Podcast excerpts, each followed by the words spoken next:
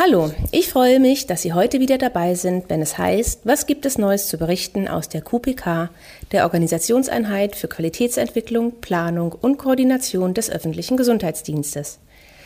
Wie einige von Ihnen sicherlich wissen, möchten wir Sie, liebe Bürgerinnen und Bürger und auch interessierte Fachkräfte der Verwaltung über bestimmte gesundheitsförderliche Projekte und Angebote in unserem Bezirk und auch darüber hinaus über die verschiedenen Arbeitsbereiche des öffentlichen Gesundheitsdienstes informieren. Mein Name ist Petra Fischer und ich bin Koordinatorin der Gesundheitsförderung und Prävention hier im Bezirk. Heute habe ich Stefan Schikora aus unserer QPK zu Gast. Stefan ist der Gesundheitsplaner bei uns und arbeitet unter anderem mit dem Umweltamt in Sachen Hickzer Aktionsplan zusammen. Herzlich willkommen, Stefan, und vielen Dank, dass du dir heute die Zeit genommen hast, um unseren Zuhörern wichtige Informationen zu dem Thema Hitze zu vermitteln. Diesmal wollen wir aber nicht zu sehr theoretisch ins Detail gehen, sondern da wir ja auch gerade uns in einer beginnenden Hitzewelle befinden, gerne praktische Tipps von dir bekommen über deine Arbeit und ähm, von daher herzlich willkommen nochmal. Ja, vielen Dank. Äh, ja, ich freue mich, dass ich hier dazu heute mal was sagen kann zu, zum Hitze-Aktionsplan, aber auch zur Hitze selber.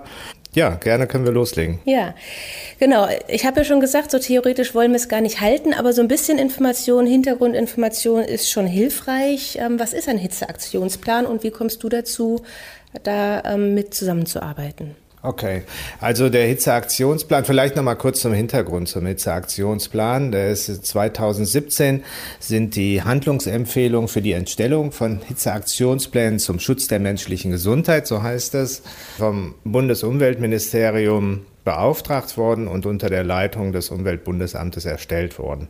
Hintergrund war, dass halt schon in den Jahren zuvor, 2003 und so weiter, halt immer wieder sehr heiße Sommer gab und äh, hier natürlich das Gesundheitssystem zum einen natürlich beansprucht worden ist, zum anderen eben aber auch es viele Hitzetote gab.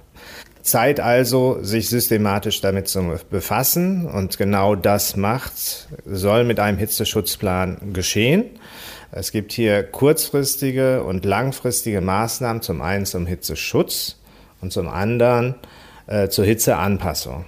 Das heißt, und man merkt hier schon, hier sind verschiedene Gewerke, unterschiedliche Akteure gefordert, miteinander zusammenzuarbeiten, um einen gesamten Hitzeaktionsplan zum Leben zu bekommen, umzusetzen. Mhm. Und das betrifft jetzt den Bezirk Charlottenburg-Wilmersdorf oder ist das eine Aktivität, die ganz Berlin betrifft? Das betrifft äh, sogar nicht nur ganz Berlin, sondern ganz Deutschland. Also alle Städte und vor allen Dingen alle Kommunen sind mit dem Beschluss der Gesundheitsministerkonferenz aus dem Jahr 2020 gefordert, in den nächsten fünf Jahren, also bis 2025, Hitzeaktionspläne vorzulegen und zu erarbeiten. Mhm. Also du bist genau am Zahn der Zeit. ja, das hast, das hast du schön gesagt.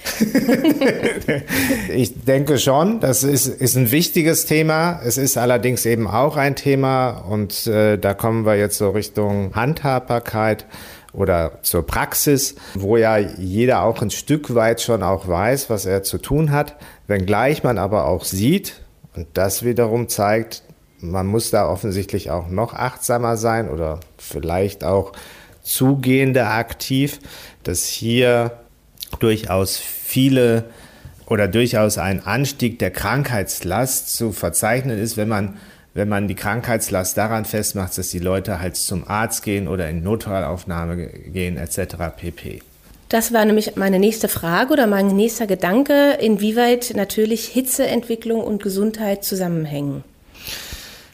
Genau, also es ist ja erstmal so, dass wenn man, wenn es heiß ist, und das ist ja sozusagen jedem eingänglich, äh, dass wenn man dann wenig trinkt, das heißt man schwitzt, äh, man Wasser verliert, das Blut fließt nicht mehr so gut. In der Folge hat halt das ganze Herz-Kreislauf-System halt mehr, mehr zu arbeiten und das ist gerade halt für Menschen mit höherem Alter, die nicht mehr ganz so fidel sind, ist das dann halt ein, kann das ein äh, Problem werden. Von also liegt es dann an der Trinkmenge einfach nur oder gibt es noch andere? Es gibt genau, Risiken? es gibt äh, es gibt noch eine einige andere Sachen zu beachten. Ich sage auch hier, bevor ich jetzt darauf eingehe, gibt es durchaus auch viele Quellen, die man nutzen kann. Unter anderem bei uns auf der Seite unseres Gesundheitsamtes sind einige aufgeführt, aber auch beispielsweise der Hitzeknicke vom äh, Umweltbundesamt ist hier eine gute Hilfe, wo im Prinzip Sachen gesagt werden, die auch sehr eingängig sind, aber die man eben auch beachten muss. Also A, dass man halt Hitze erstmal meidet. Mhm. Dass man in, den eigenen, in der eigenen Wohnung guckt, dass halt äh, morgens und abends gelüftet wird, aber tagsüber möglichst geschaut wird, dass halt wenig Hitze in die Wohnung kommt. Dass man viel trinkt, dass man schaut, dass man eine, eine luftige Kleidung hat, den Körper gut bedeckt, weil die andere Sache, die mit Hitze ja immer einhergeht, ist natürlich auch eine hohe UV-Belastung. Also die muss man eben auch nochmal mit beachten. Das heißt generell erstmal, ja, was ich gesagt habe, geht es darum, Hitze irgendwie zu, zu meiden. Und die UV-Belastung auch, wenn die Sonne nicht direkt einscheint, sondern grundsätzlich auch im Schatten. Genau, hier gibt es ja äh, schon unterschiedliche Kenntnisse dazu, wie, wie stark da eine UV-Belastung im, im Schatten auch ist. Also es gilt genau zu gucken, dass man, ja, dass man, man muss halt vorsichtig sein. Mhm. So. Und, und im Schatten auch in den Räumen sein. Möglichst in den, in den, genau, Räumen. möglichst in den Räumen. Genau. Mhm.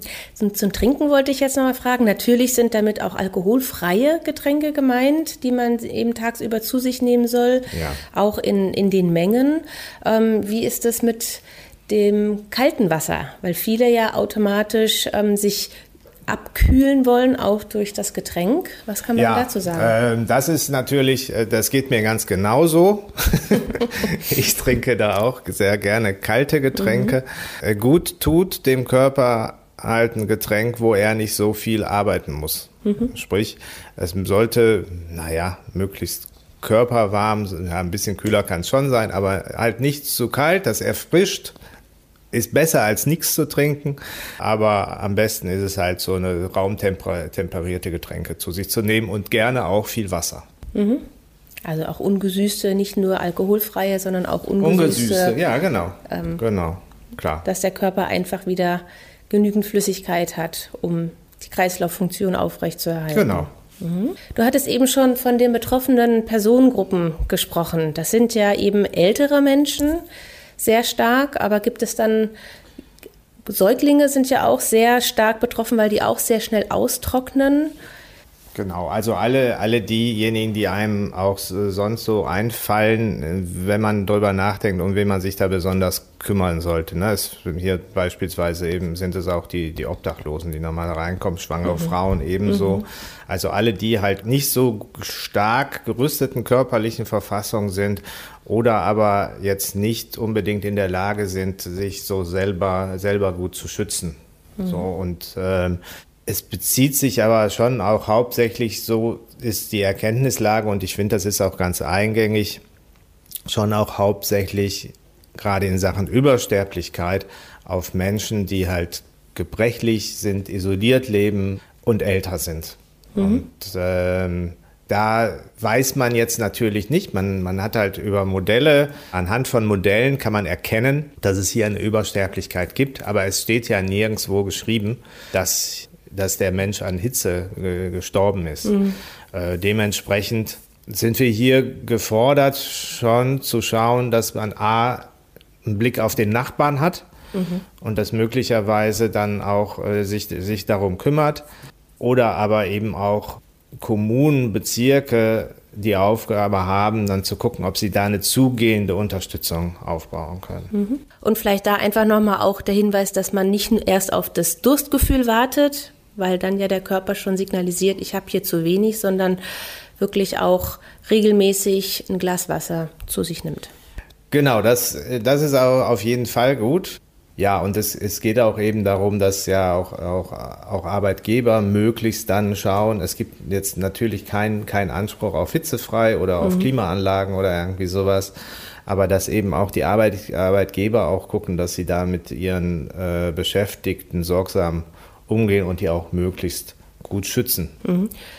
Steht sowas dann auch in dem Hitzeaktionsplan drin oder beschreibt nochmal, geht das über das individuelle Verhalten hinaus, darüber hinaus? Erstmal geht es ja darum, dass man eine ordentliche Kommunikation hat. Das ist ja das, was jetzt auch mit dem, mit dem Aktionsbündnis Hitzeschutz Berlin angestrebt ist und auch eingestellt ist, dass von oben runter eine Hitzewarnung kommuniziert wird und dann äh, entsprechende Partner darauf aufmerksam geworden, gemacht werden, Maßnahmen ergreifen. Das ist ein Teil, der halt eingestellt sein muss im Rahmen eines, einer Hitzeaktionsplanung.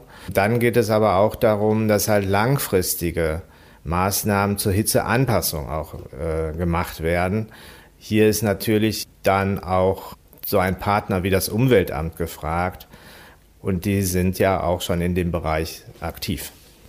Also von daher ist es ein, ein, eben ein Mix, was ich sagte, eben aus sehr, sehr kurzfristigen Maßnahmen, die sich auf die Information bezieht, wo man auch nochmal guckt, was ist denn überhaupt mit den Mitteln, die wir als Bezirk zur Verfügung haben, zu leisten, um halt hier ein, ein Schutz für bedürftige Menschen aufzubauen und dann in Zusammenarbeit auch eben beispielsweise mit dem Umweltamt zu gucken, welche Maßnahmen können umgesetzt werden, um Hitzeanpassungen zu machen. Also hier spreche ich jetzt von Dingen wie halt die äh, von Begrünung von Trinkbrunnen, öffentlichen mhm. Trinkbrunnen etc. pp. Bänken, wo die Leute, wenn sie erschöpft sind, sich auch mal hinsetzen können in, schattiges, in, in einem schattigen Platz. Solche Sachen, die werden eben im Rahmen der Hitzeanpassung dann auch angestrebt und die sind auch Teil des Hitzeaktionsplans, aber da gibt es eben ja auch andere Entwicklungen oder Vorhaben auf Landes- und auf Bezirksebene, wenn ich jetzt mal an die Anpassungen, an die Folgen des Klimawandels denke, die hier auch laufen. Mhm. Das ist ja auch so ein Thema Schattenspender, ne? Das genau. fällt genau. ja da auch mit rein. Genau, und äh, da geht es ja eben darum, dass man A, selber den, den, den Schatten sucht und B, mhm. auch eben halt Schatten, Schatten gespendet wird. Und das halt eben immer auch zu denken, zusammen mit Begrünung von Stadt, ähm, das ist sicherlich eine, ja, eine, eine Herausforderung, aber auch ein, das sind Dinge, die halt, glaube ich, in Zukunft auch, da wo wir nicht drum herum kommen. Mhm.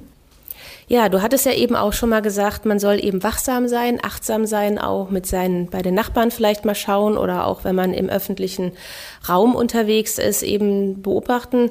Kannst du uns sagen, wie man Hitzeschlag erkennen kann, auf was zu achten ist und dann gegebenenfalls auch ärztliche Hilfe zu holen ist? Ja, also sowas wie, wie heiße und trockene Haut sind ein Zeichen. Verwirrtheit ist dann schon ein, äh, da wird es schon richtig ernst. Äh, Krampfanfälle sowieso und bei Bewusstlosigkeit ist dann ja äh, sowieso auch Mithilfe mhm. äh, notwendig. Von daher ist eigentlich genau solche, solche Anzeichen wie die Haut oder eben wenn, wenn ich insgesamt halt schlapp und verwirrt werde, ist es auf jeden Fall dringend notwendig, Wasser zu trinken. Mhm. Und Hilfe zu holen. Und Hilfe zu holen, genau. Ja, vielen Dank, Stefan, für die Einblicke jetzt zum aktuellen Thema. Und ich hoffe, es waren für Sie, liebe Zuhörer, wertvolle Informationen dabei, um durch die aktuelle und die zukünftigen Hitzewellen zu kommen. Wir wünschen Ihnen dafür alles Gute und freuen uns, wenn Sie beim nächsten Mal wieder dabei sind, wenn es heißt, was gibt es Neues zu berichten aus der QPK, der Organisationseinheit für Qualitätsentwicklung, Planung und Koordination des öffentlichen Gesundheitsdienstes?